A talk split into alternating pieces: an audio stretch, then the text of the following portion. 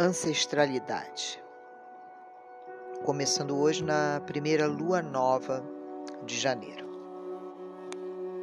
Gênesis, martelo das feiticeiras, Bíblia, Lilith, Eva, ancestralidade feminina, descendentes. Convido a cada uma de vocês a iniciarmos uma caminhada que vai começar na primeira mulher que deu origem à energia que está no seu coração. Quão mais longe você consegue alcançar? Saber que existe. Lembrar de seus ancestrais. Essa história é oral, uma entrega a cada geração. Você precisa autorizar este espiral de sentires, saberes, quereres. Este pântano de liberdades negadas, bocas silenciadas, corpos violados, olhos vendados. Vou alterar neste início fragmentos de Rosemarie Muraro no livro Texto das Fogueiras e de Denise Lin em Descendentes. Aconselho que apreciem reflitam, interiorizem uma escuta a cada três, seis, nove ou vinte e um dias. Não sei, seu coração sabe quando e como prosseguir. Não teremos por hora nem grupos nem encontros.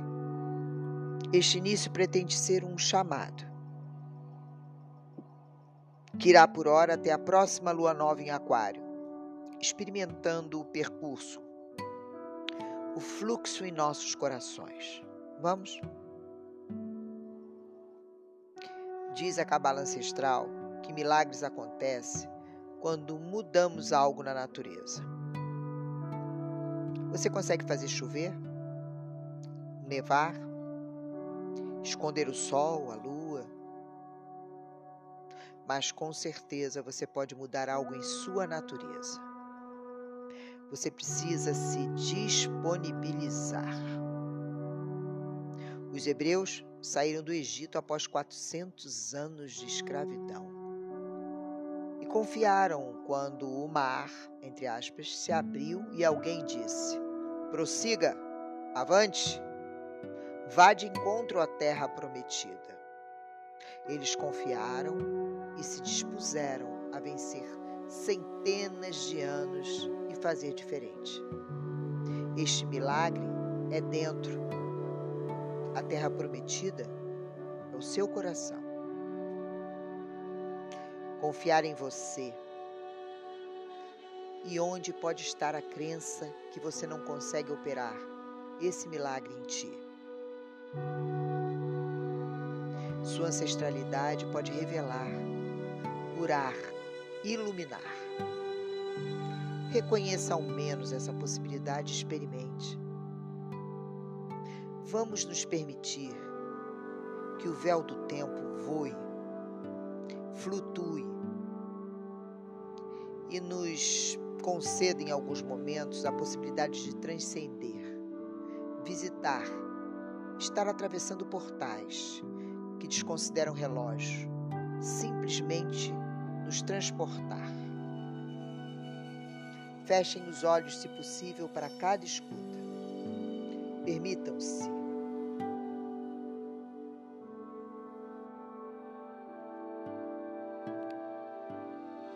Uma pequena meditação que eu espero vocês possam, nesse momento, fechar os olhos para que possamos de verdade alinhar nossos propósitos. Tranque agora a porta das pálpebras e expulse a dança frenética das cenas tentadoras.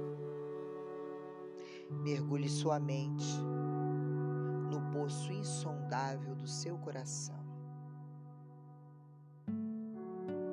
Concentre-se no coração, que borbulha com sangue vitalizante.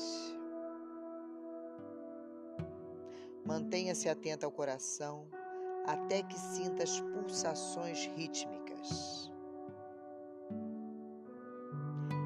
Cada batimento, sinta o pulsar da vida onipotente.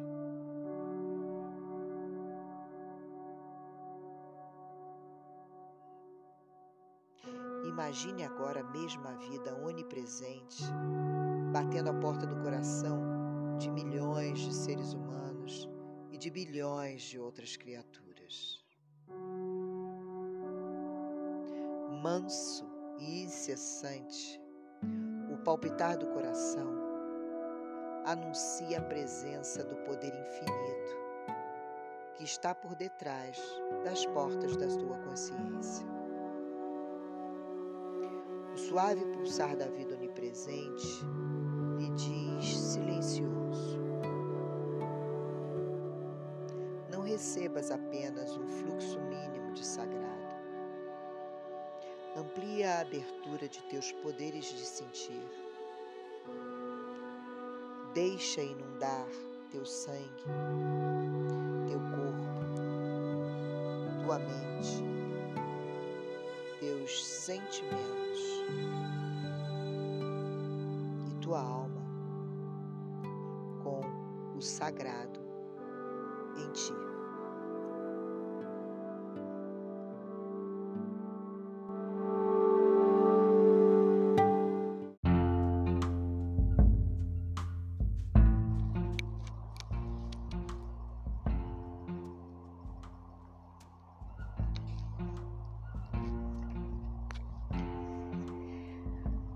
Texto da Fogueira, Rose Marie Muraro. Fragmentos. Em Memórias de uma Mulher Impossível, assumi-me como mulher transgressora. Mas não no sentido em que o sistema dominante entende essa palavra, isto é, como aquela que rompe as leis fabricadas por ele, mas num sentido muito mais profundo o daquela que transgride os próprios fundamentos sem, sem os quais o sistema deixaria de existir. Transgressora é, diferentemente, quem invade as terras não produtivas e assim desconcentra a propriedade ao mesmo tempo que desobedece à lei jurídica, crimes contra o patrimônio.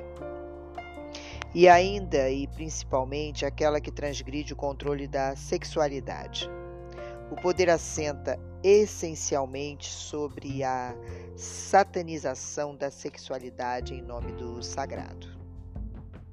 Durante os últimos oito mil anos, a cultura ocidental baseou a relação opressor e oprimido na normatização do comportamento de ambos, através do controle da sexualidade pela moral convencional, a fim de que a insatisfação de homens e mulheres fizessem funcionar o sistema por meio de um trabalho compulsivo e sem qualquer recompensa nessa vida. Assim, este livro é composto por três partes. Vamos enxergar mitos de destruição da espécie é uma instituição, uma introdução geral em que, pelo estudo dos mitos da espécie humana, se podem ver quais são as articulações concretas entre sexualidade e poder através dos tempos. Vamos entender a satanização da sexualidade. Homens e mulheres só podem aceitar a sua condição de oprimidos se não estiverem ligados aos seus, aos seus senhores por uma dívida a ser paga, que se transforma aos poucos em culpa, a qual vai se tornando cada vez mais grave à medida que o tempo histórico vai passando, principalmente a culpa da mulher. É através dela que no cristianismo a sexualidade é definitivamente satanizada. O argumento usado era o fato de que, por causa da mulher, o homem afastou-se de Deus. Portanto, a mulher é o instrumento do demônio. E essa satanização chega aos mais profundos abismos durante a Idade Média, com o genocídio das bruxas. Desta forma, nessa segunda parte, vamos estudar a origem da culpa do homem e a culpa da mulher, e far-se-á guia de leitura.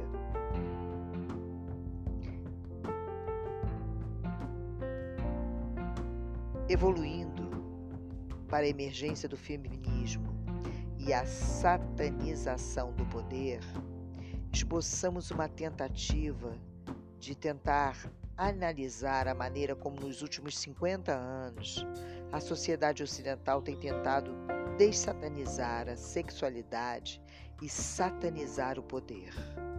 E como o pecado da sexualidade torna a opressão justa e desejável. A seguir, vamos discutir amplamente a satanização do poder e, na conclusão, abordaremos as consequências da transformação do psiquismo de homens e mulheres num possível mundo pós-patriarcal. São textos da Fogueira, um estudo das articulações entre a sexualidade e o poder, com um recorte de gênero. Por isso, começamos pelo início, discutindo o que é gênero.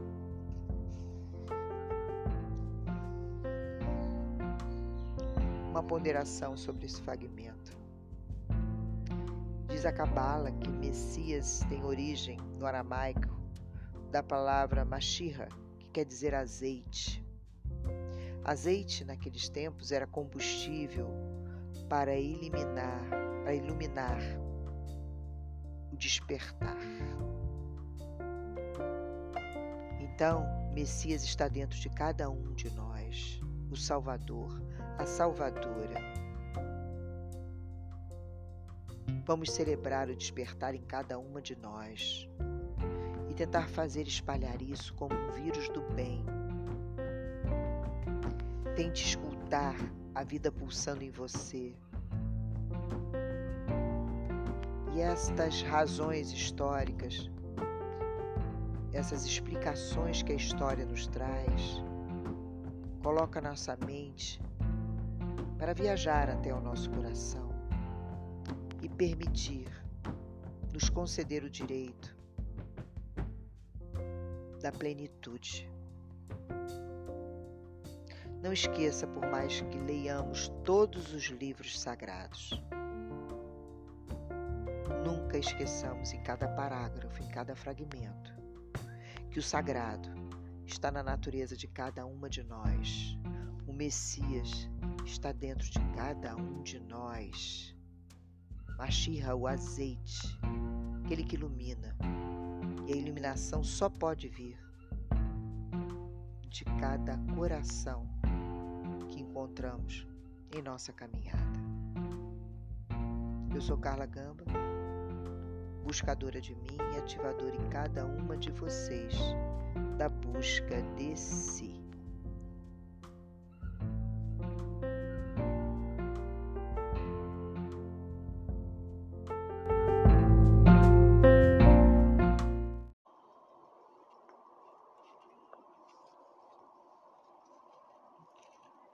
Denise Lin, Descendente. Descobrindo o passado, curando o futuro. Em cada deliberação, cada ação, temos que levar em conta o impacto de nossas decisões sobre as próximas sete gerações. Da grande lei da Confederação dos Índios Iroqueses. A jornada para escrever esse livro começou quando foi feita uma pesquisa informal na escola de minha filha sobre como as crianças viam o futuro. Os resultados foram desanimadores. Muitas crianças declararam que tinham medo de não chegar à idade adulta. Os motivos que forneceram para explicar esse medo iam da preocupação com desastres nucleares a catástrofes ambientais e violência de gangues. Quando expressei minha apreensão em relação a essas respostas, garantiram-me que os resultados não eram representativos de todas as crianças, porque a pesquisa só havia sido feita numa escola estatal urbana. Esse raciocínio, de modo algum, me tranquilizou. Parecia-me que os sentimentos daquelas crianças refletiam uma corrente subjacente de medo e negatividade em relação ao futuro em nossa cultura como um todo. Encontrei com frequência essas mesmas atitudes em adultos. Portanto, não me parecia tratar-se de um fenômeno isolado. E só relevante para crianças urbanas, muito menos. Perguntas aflitivas continuavam a me perturbar. Como criarmos um mundo em que nossos filhos não se sintam seguros? O que pode ser feito a fim de criar um futuro melhor para nossos descendentes? O que pode ser feito? O que eu posso fazer? O que você pode fazer? Essas preocupações não diminuíram com o passar dos anos enquanto eu procurava respostas. O medo do futuro tornou-se parte do nosso inconsciente coletivo. À medida que nos aproximamos do final de um milênio e do início de outro, vários indivíduos proclamam a chegada do final de um ciclo da Terra. Estamos em um cataclisma? Medos sobre o holocausto nuclear e envenenamento do nosso planeta, do excesso populacional e do potencial para outros desastres globais explicaram nosso senso de conexão com o contexto maior de vida. Nosso próprio futuro e o futuro de nossos filhos e netos está colapsado. Para alguns, talvez, o fascínio de imaginar a destruição mundial possa obscurecer o potencial por um futuro positivo, que comparativamente talvez pareça um tanto prosaico. Contudo, a importância de, resistir a essa preocupação com o fim do mundo não pode ser exagerada, porque aquilo que esperamos tende a se realizar em nossas vidas, diante de imensos problemas potenciais. É fácil se sentir desesperada e insignificante. Esse desencorajamento, se não combatido e vencido por fé e ação, possui o assustador potencial de tornar as previsões autossuficientes.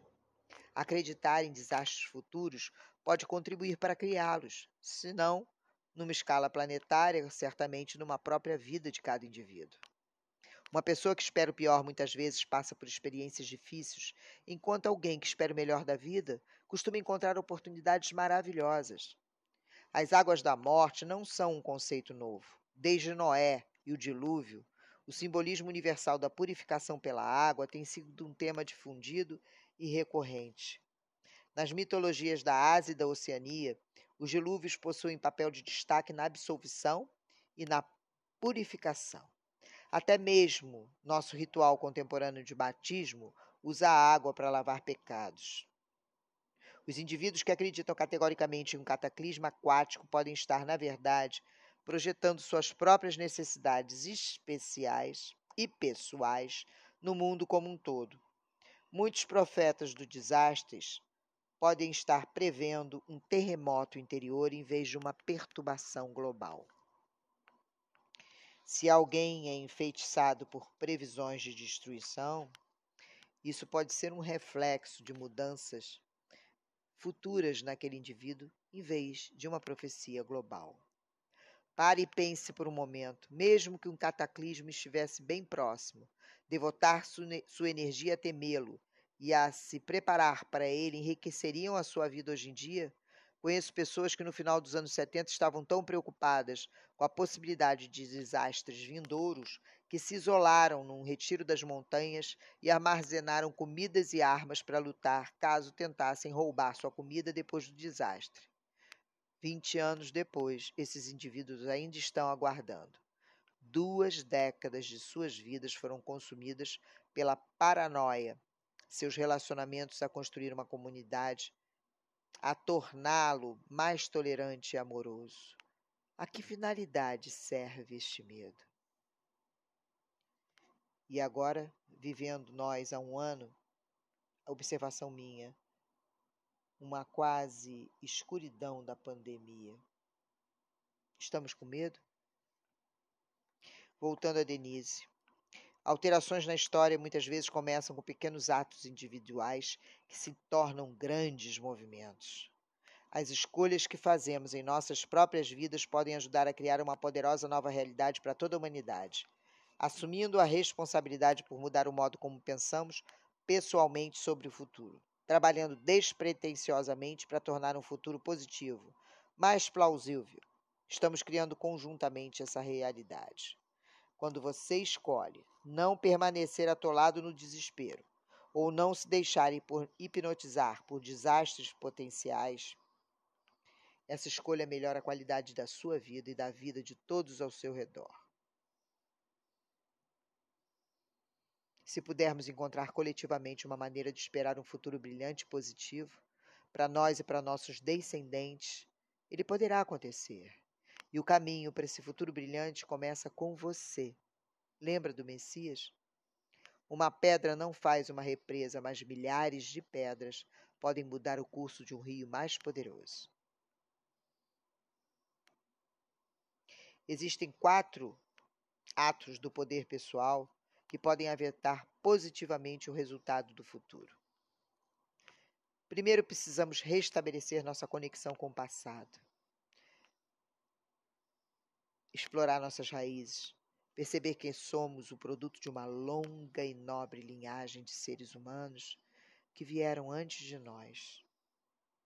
Depois de termos dado esse passo, precisamos avaliar nossa herança e abraçar o que nos fortalece e romper com padrões ancestrais negativos.